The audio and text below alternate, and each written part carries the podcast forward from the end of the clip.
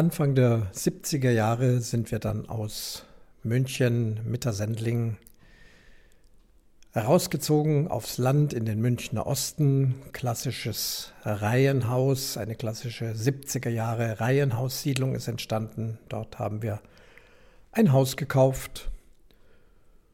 Und so bin ich dann dort auf diesem Dorf im Münchner Osten recht schnell irgendwann im Fußballverein gelandet, wie das so kleine Jungs gerne machen, habe dort also im Verein Fußball gespielt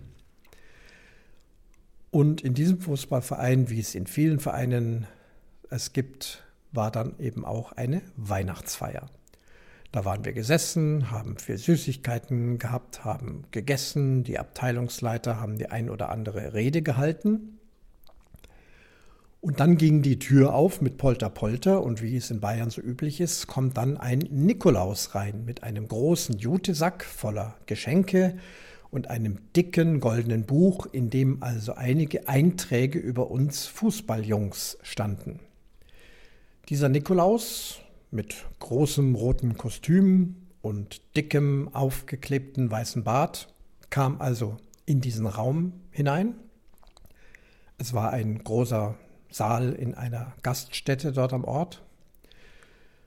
Und als er die ersten Worte begann zu sprechen, war uns Fußballjungs sehr schnell klar, das gibt's doch nicht. Das ist doch wahrhaftig der berühmte FC Bayern Fußballtorwart Sepp Meyer, eine Torwartlegende.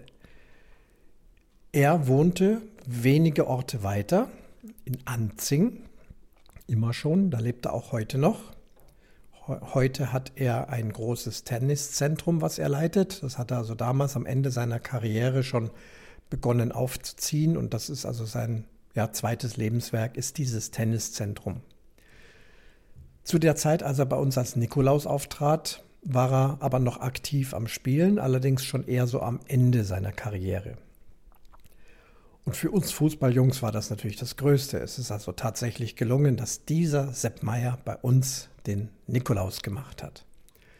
Wir durften ihm dann natürlich Fragen stellen zum Spiel, zum FC Bayern, zur deutschen Nationalmannschaft, zu diesem und jenem zur ein oder anderen Bildschlagzeile, die es über ihn gab. Er hatte ja einen Verkehrsunfall wegen zu schnellem Fahren, was ja dann auch zu seinem Ende der Karriere führte, weil seine Verletzungen waren dann so, dass er nicht mehr auf der Leistungshöhe nicht mehr zurückgekommen ist.